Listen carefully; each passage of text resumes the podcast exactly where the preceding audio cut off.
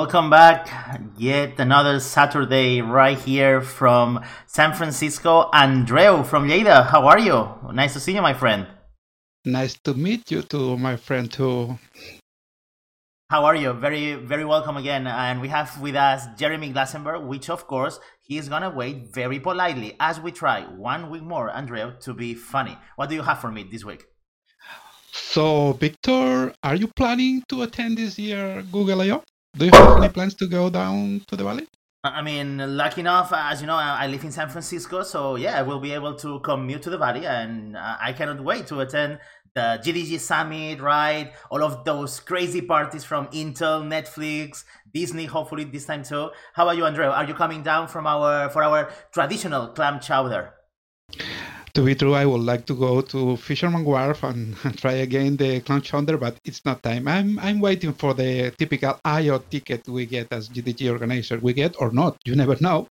And I'm starting also to look for some cheap planes, cheap cars, cheap everything, and to sleep not because I have an apartment just in Mountain View, so far away from Google headquarters. Nah, I'm lying. It's so near that I can throw a rock and it's something like 30 meters from the Google campus. I don't know, Andrea. I mean, in this lottery of tickets, you always used to be the lucky guy. So don't don't try to trick me on that one. Uh, I, am talking about the valley. Do you have plans to do some tourism too? I mean, I remember seeing plenty of uh, you know very big uh, smile faces on your tweets visiting uh, places over here. So, uh, by the way, where where that interest come from? If if if if I may ask, you obviously know the valley. In fact, you were one of the first persons that showed me the valley. So, Tell me, t- tell me a bit.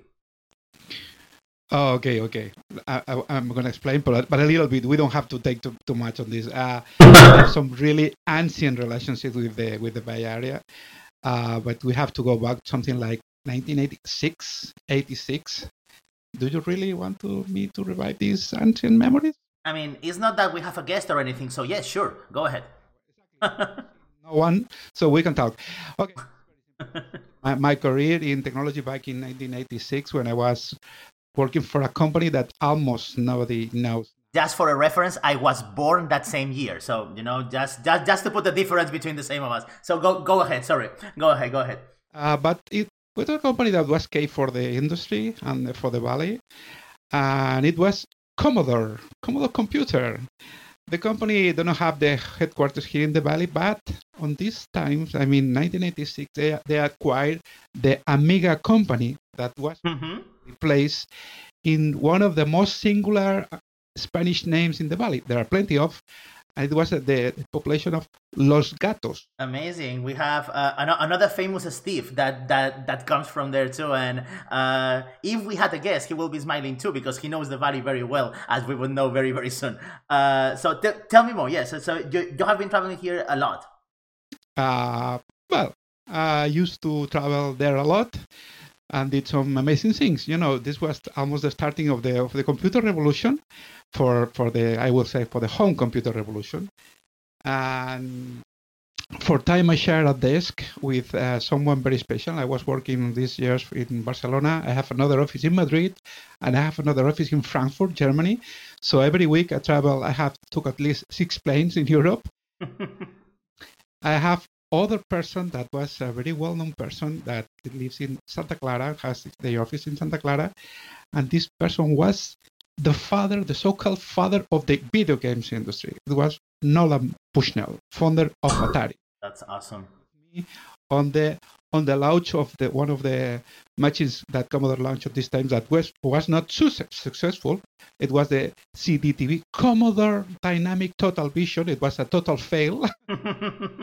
launched it at the Consumer Electronics Show in Las Vegas. We were together there for launching the machine, and it was a fail. But this was it was nice because I, I can say I was I was colleague of I am still because I, I have met him several times in, in the next upcoming years of um, Nolan Bushnell, the father of the video games. And this is why we have Andreu on our on our show. These little battle stories or batallitas, as our friend Cynthia in Spain will call it. Uh, and and yeah, definitely. I mean, I I, I love this. And again, I I guess uh, that that was a great story, uh, Andrea. I, ha- I have to tell you. But we have to go back to the to the business. We... Okay, fair fair enough, fair enough. Any expectation at what Google is gonna show us in that the Google I/O? I mean, I I'm looking forward to it, right? I mean, uh, imagine the the packed auditorium with with everyone there. I think this is the year for a Stadia, right? Google Stadia definitely gonna be something big. The I, I expect great things from from that. I expect great things from the virtual reality, the augmented reality piece. I think that there is gonna be there's gonna be plenty of, of those on the on the keynote. I don't know, Andrea. What what are your expectations for technology this this year? Do not have too much expectations about it. Let me make a silence now. Silence. Let's end the line. This, this is a lie, Victor. Be serious. Be serious. We all know that Google I/O is not going to happen this year.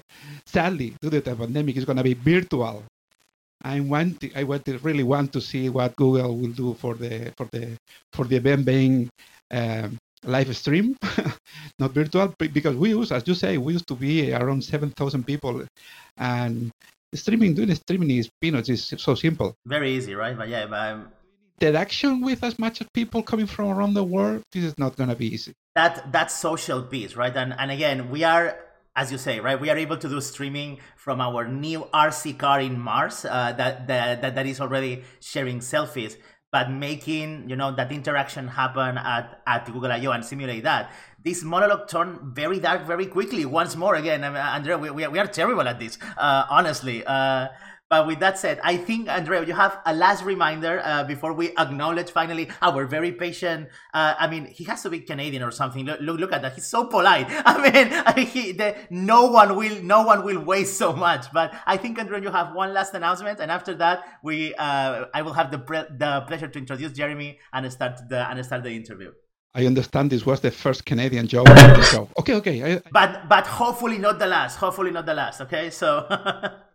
So let me let me appoint that the RC car you say it's called Perseverance, and also he has another little toy inside that is called Ingenuity, and so uh, we started last year uh, at, from GDG's Google Developers Spain group Spain. Uh, we are more than 40 groups, and we started a, a joint project that was called I/O Week to celebrate that we are not going to go to Google I/O, but instead we have a Twitter handle and a website, uh, ioweek.com or something like this, IO Week project, and a Twitter at the at the web. We have a blog, and where, where everybody collaborates sending their pictures and stories regarding the, the memories about Google I/O because you you you don't will not have too much memory seeing the the live stream, but we have it was very successful uh, project last year. Even Google uh, recognized uh, us in the in some of this his news. So to end this this trying to be a joking starting of the GDE show today. Uh, let's let's say to the people that uh, they can join us on the adventure of doing the I/O project again and have a nice Google I/O. Yes, absolutely. Uh, thank you very much, Andrea, for for that. Jeremy, thank you for your patience. Jeremy is an experienced product leader, 13 years now, with a specialty in managing developer platform, APIs companies in things like Box or Tradeshift. He managed and expanded developer platform to communities of tens of thousands of developers and led high-profile integrations promoted by Salesforce or Google. I'm going to be asking about that for sure in a moment. You have supported the, the community. You mentor a startup accelerator such as Alchemist, Acceleprise, and Techstars, which is, I'm definitely going to ask about that one too, uh, and in platform and API strategy. You are uh, a double DD, right? Workspace and Google Pay on that, on that piece. We want to know a lot more on that. But first, uh, first of all, uh, he's also a, lead instructor at Product School, which I believe it's founded by a uh, by, by, by, a Spaniard, if if, if if that is correct, Carlos Ambrosía, which is also also a good friend on on that. So, uh, Jeremy, finally, please save the stream. Tell us a little bit about yourself. Uh, thank you, and yeah, that was uh, that was a pretty good summary. Um, yeah, basically, I've been doing the product thing for 13 years, specialized in APIs and integrations. Um, yeah, I've been working with Google on side projects back in college, and you know when I was at Box, got worked heavily with the uh, now Google Workspace team, which uh, were a couple among the many factors that led to me becoming a GDE, working on a Google Workspace and, uh, Google Pay. Uh, I guess as you alluded to with that Canadian joke, I am also by technicality a dual citizen of Canada. Uh, it's due to one of those laws. If you had a parent who was actually born there, you are naturally uh, Canadian. So yeah, I had a family from uh, Winnipeg. They moved to Chicago after their homes melted in global warming. so that's the second Canadian joke on the show. So you could have been polite, but it was pure chance in that case. I mean, I was risking a lot on that joke. That's that's good to know. That's good to know. Fair enough. So, very very very good to know. How how, how can you explain, Jeremy? Uh, for example, what about how do you really started on technology? What was your very first step steps on this? What got me into technology? That um, wow, I have not been asked that at least on, a show before. uh, At the point, man. you know, my older brother got into tech before I did, and I vaguely remember when I was like five years old having one of these computers where um, like well before Windows, you know, all, all, command line interface the they didn't actually have even floppy disks. It was like some sort of a tape like you would see in old movie theater. Um, I don't remember which one that was, but I also remember the 386. And uh, we had something before the 386. Uh, but and in, our house we had the 386, the 486 and so computers were, were always around. Um, at some point, um, I think when I was 13 or 14, I started getting into 3D animation or programming, and I just got my hands on these like used books for like 50 cents from from used bookstore on like C and C++ programming. They're written before I was born. Uh, I was born 85, so I guess all, all, the uh, stories that I just heard were from when I was like a 6 to 12 months old. But um, yeah, just started getting to programming, uh, I guess early early in high school, and you know, just just stuck it out, made it made into computer science in college and just you know kept on going. Uh, developed a randomly irrational obsession with web APIs also uh, in undergrad, and, and that does relate to Google, but that's uh, that's another story. Yeah, yeah. So it was the very first web APIs. you broke it down. Quite literally, right? So tell so me you, a little you were, Sorry, yes, uh, Andrew, please. No, it was a, a commentary. You you went directly to the PCs. I understand directly to PCs. Um, probably. I think I vaguely remember when I was a kid, uh, some like physics lab experimental toys and a lot of Legos. Definitely Legos. Mm-hmm. Um, mm-hmm. but we were in Legos before before Lego Mindstorm, and uh, I'm looking forward to, to my kid getting onto to Lego Mindstorm when when old enough. Good. I mean, actually, I don't have kids, kids, kids of kids of my own, and this is why I have a lot of events like GDG Kids, Google Developer Group, uh, group group for kids, because it's my excuse to keep toys around the house. You know, I am never playing; I'm always researching to prepare those events. So I am, uh, I totally get uh, how having a kid is going to be very useful for that, and we hope to to, to get also uh, pieces of, of that of that of that adventure on a later on a later interview. Uh, the other thing that we wanted to ask you, right, and and, and Jeremy, I'm sure uh, a lot of people that, that watches this video uh, wants to to become a, a, a, GDE. Tell us a little bit on how did you enter, why did you enter also on the onto the GDE program? What were your your, your objectives and your passions when when you decided to to to join the team? Yeah, and, and my story is uh, it's it's it's kind of a wacky long one. Um, it actually goes back to the whole like when I got obsessed with web APIs, and that actually goes back to goes back to time in undergrad when. Uh, do any of you guys remember um, iGoogle? I do. Like alternative homepage where you could customize the homepage, install like a weather app and a calculator app, and you could build apps. It was all iframing and APIs. Uh, and when I saw that, I got into the idea of like the web as an OS. Uh, even wanted to create for myself something that's now known as a web top, which basically basically was iGoogle on caffeine. Um, it would have been you know a web page that looked like a desktop operating system with a start button, a launch button, the ability to you know install different third-party web apps. Uh, I had enough sense to figure out that that wasn't really a valuable idea. People weren't going to want to just do everything in one, in one web page.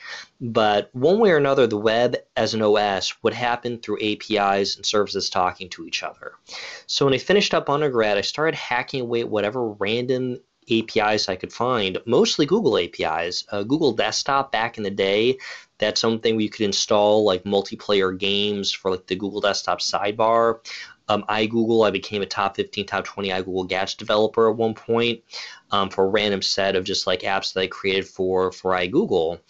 Um, but then with that API obsession, just playing with random Google APIs, I ended up getting invited to the first uh, Google I/O, not the preceding event. I know there was a developer day before that, but I got um, right as I graduated, I got to go to the first Google I/O. Literally, I graduated. I skipped, I think, my graduation ceremony. Uh, jumped over to San Francisco, dropped my luggage off at a friend's apartment, um, went to Google I/O, and didn't see my own actual apartment until like three days later. uh, but it, that it, it really set a good precedent on multiple counts because uh, at the time I just joined this company that nobody had heard of. Um, I found them on Craigslist. Uh, it was the first place where I saw an API product role. Uh, the company's Box, and uh, they were trying to work with Google, but at the time we weren't exactly aligned. And when I went to that first Google I/O on account of my side projects, I got to meet some people working on Google Docs. And uh, so the side work ended up helping to build this relationship between Box and Google. Uh-huh. Uh, there were, of course, many other people involved, but I started getting Box to work with Google, and eventually it led to Box being a launch partner in the Google Apps Marketplace. that's Google Apps later becoming G Suite, later Google Workspace. So this whole thing of like starting with the side work leading to like this box relation with Google, it also led to me going to Google I/O more because Box twice got to host booths at uh, Google I/O conferences.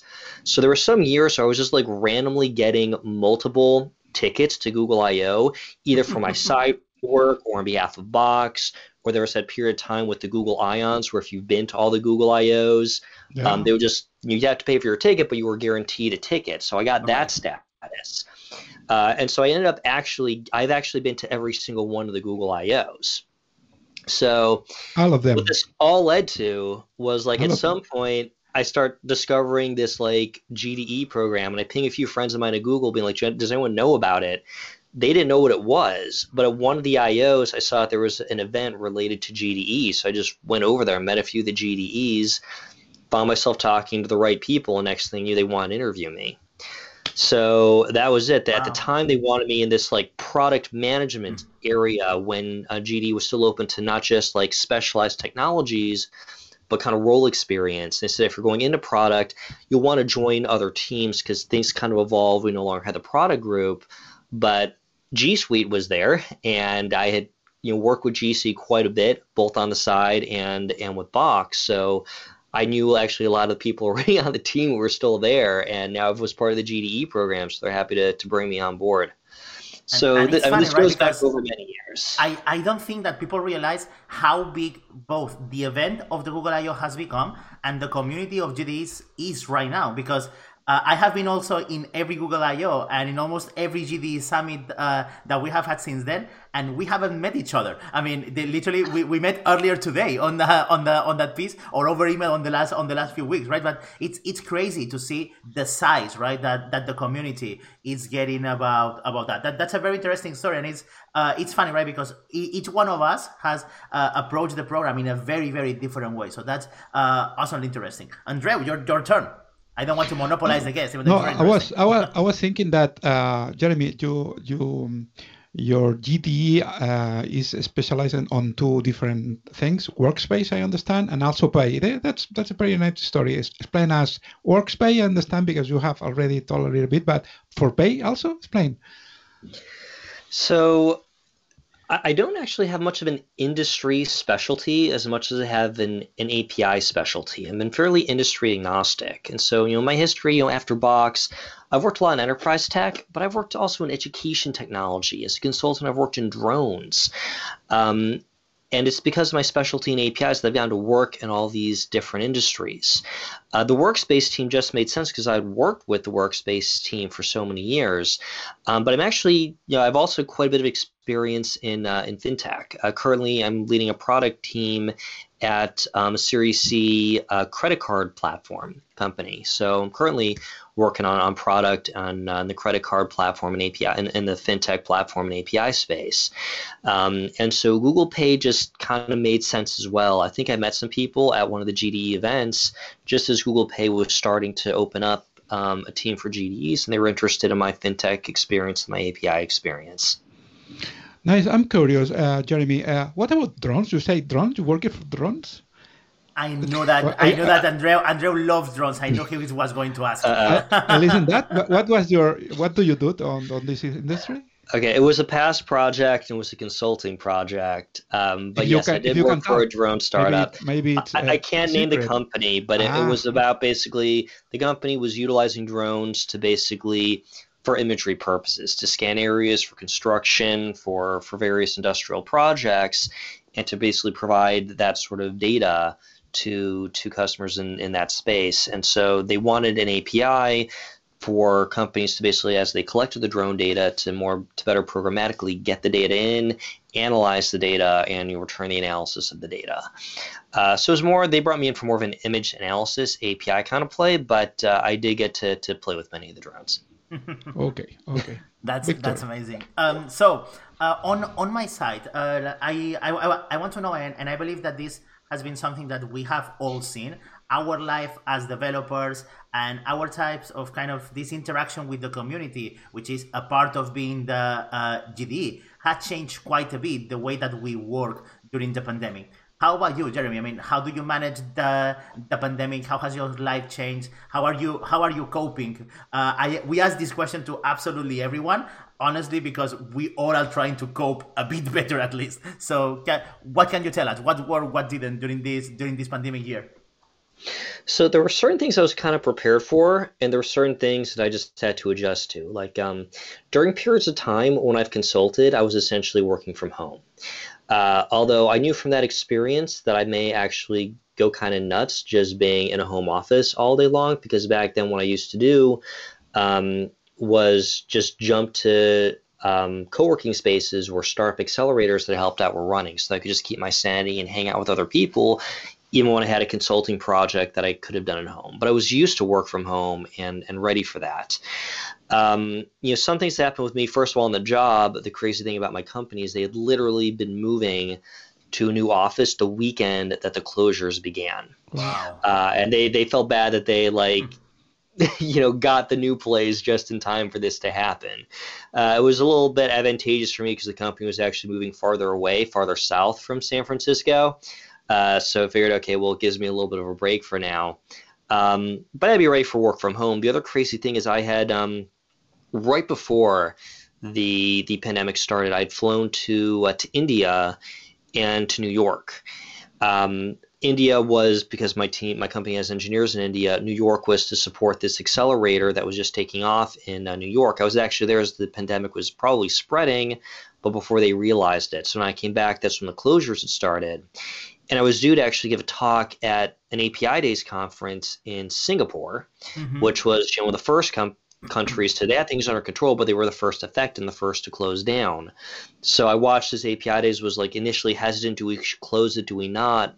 And they had to stop that conference along with this whole string of other conferences that I was going to uh, speak at. So I was supposed to go to Australia, um, I'd lost track of like all the places I was actually going to go to last year after the previous year of just traveling like crazy.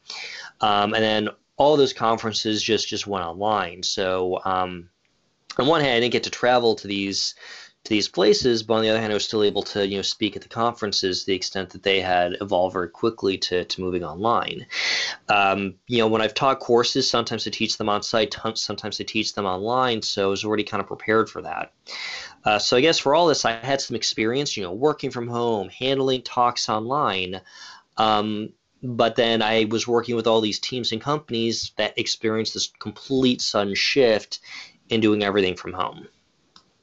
Understand, and, and it's, it's funny, right? Because it's it's true that some of these kind of, of, of changes a lot of us were were, were prepared for. We have uh, all of these digital companies have done remote work experiments for a for a for a very long time. But for me, what hit me right was was we weren't prepared for, and it's what happens where both your personal, your friends, your and your work life, all of all of that happens happens on a on a kind of remote environment, right? Andreu, I know that you have more questions about that Google I/O memories. No, because because as we were talking about uh, the trips and the doing have to do the it's, it's, a must to do the conference on the events uh, remotely.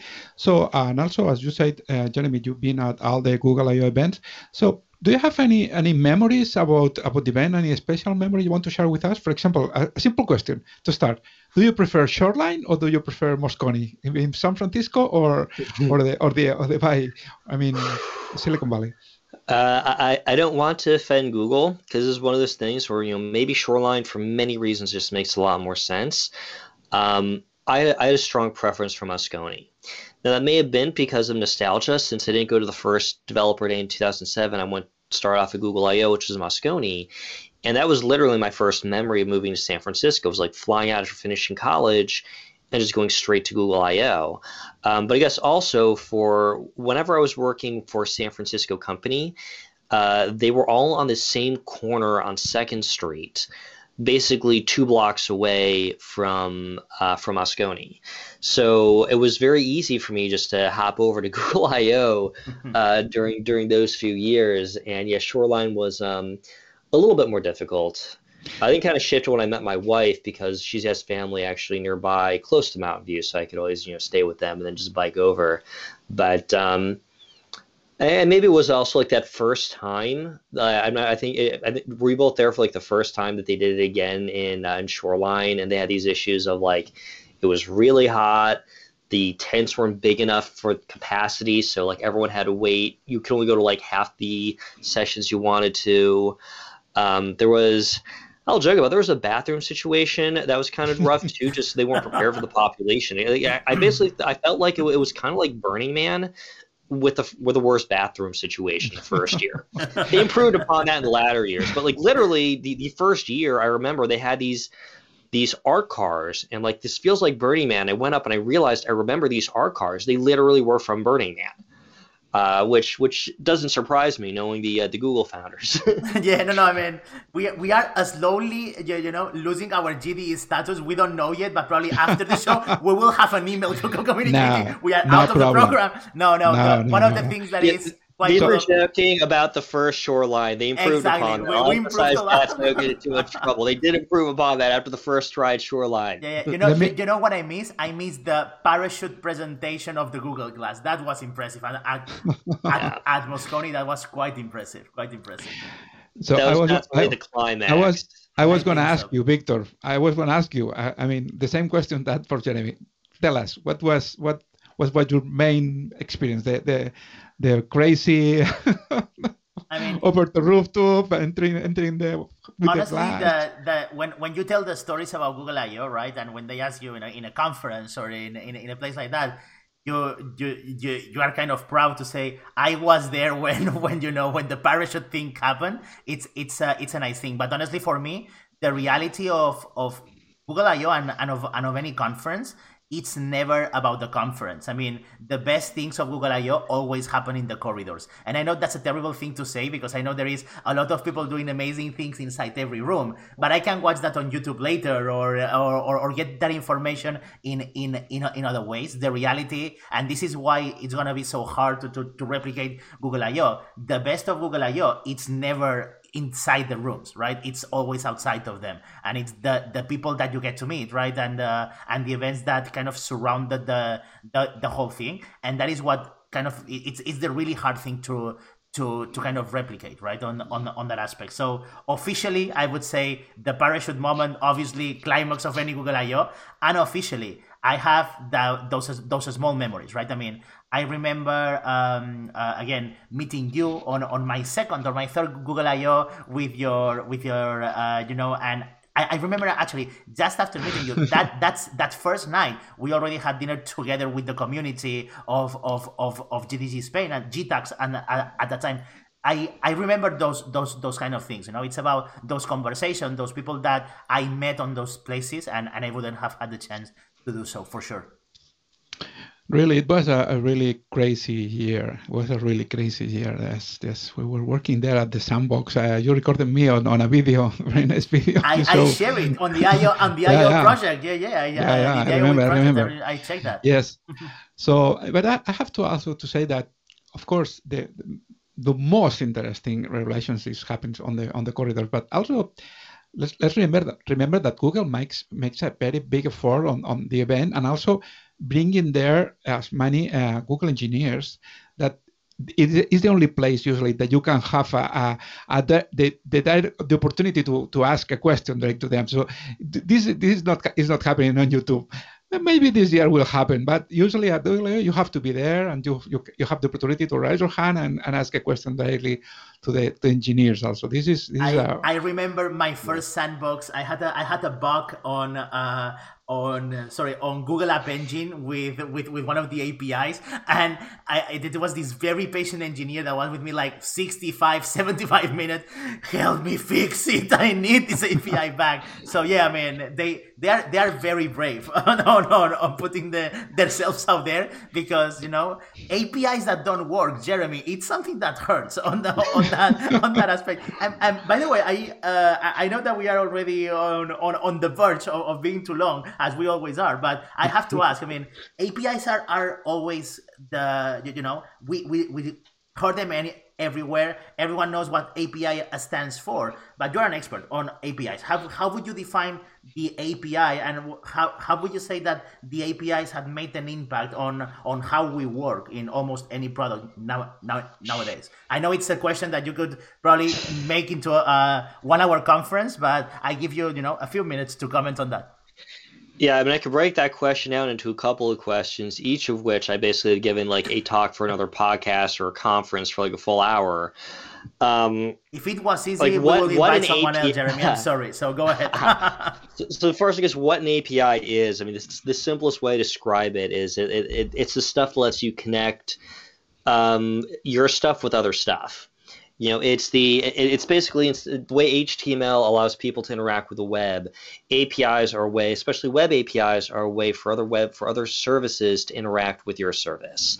Um, we've seen with the explosion of API companies and you know IPOs and you know valuations for companies like Stripe and Twilio, um, what happens when your whole company is is just an API.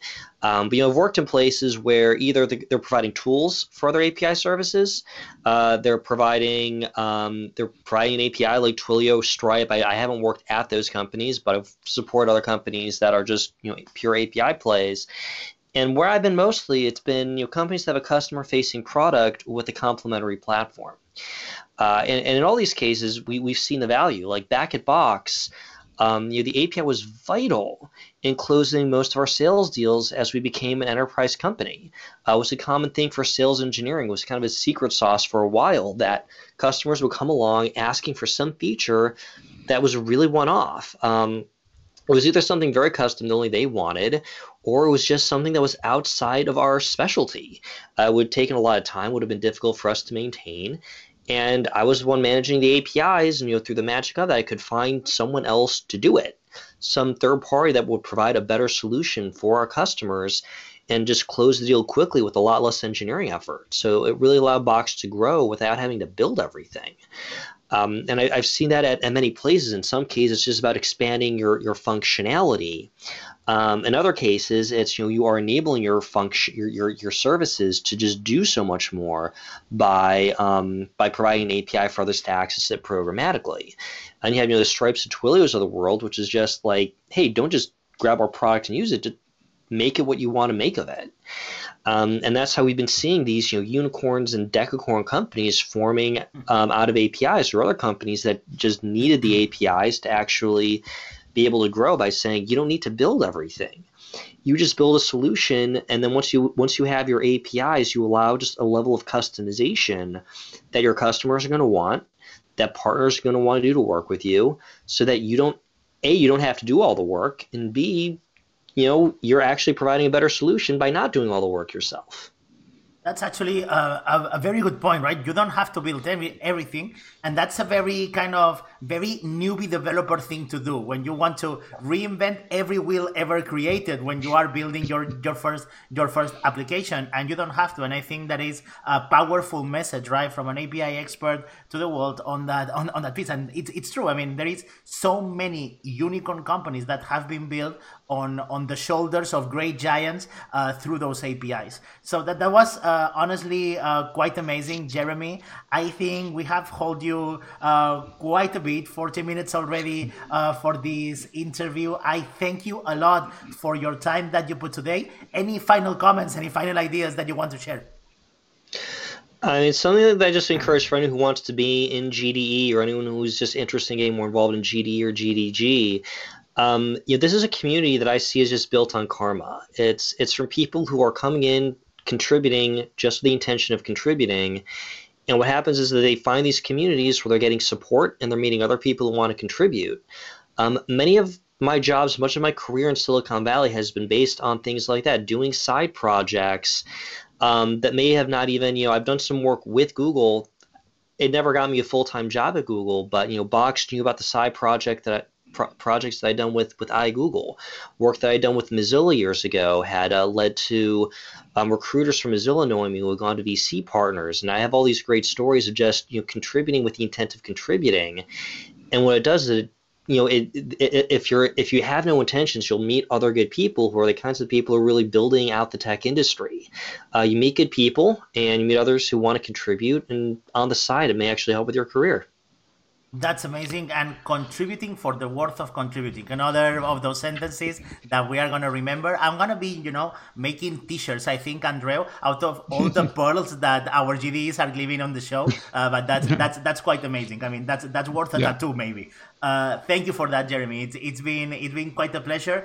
Uh, I have actually one reminder that I, that I want to put, and I know that this is going to be, we went from very worldwide to hyper local, but uh, there is a, mass, a massively magic place in Madrid. It's called Media Lab Prado, and uh, the local government is intending to close that maker space in, in Madrid. There's been uh, quite an outrage in Twitter and quite a revolution of people telling their stories through the at Save the Lab uh, in, in, in, in Twitter. I've been there many, many times. I have learned a lot of what I know in those in those worlds, so I know very well how important that, that space is. And if you, as me, you know it and you want to support it, go in, Twitter at, at, at, at, at Save the Lab. and And Andreu, any any any last words? I mean, you you, you no, again, Same words. Thank you, Jeremy, for being with us today. It's been amazing. Uh, as, as Victor says, we have uh, some very nice phrases and also words like the karma you share with the other GDEs. And also, yes, I only want to say that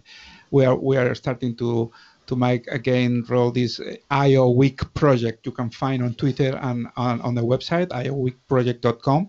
And please, uh, if you have attended uh, IO or you want to, uh, share your memory with us, and it will be a nice community action.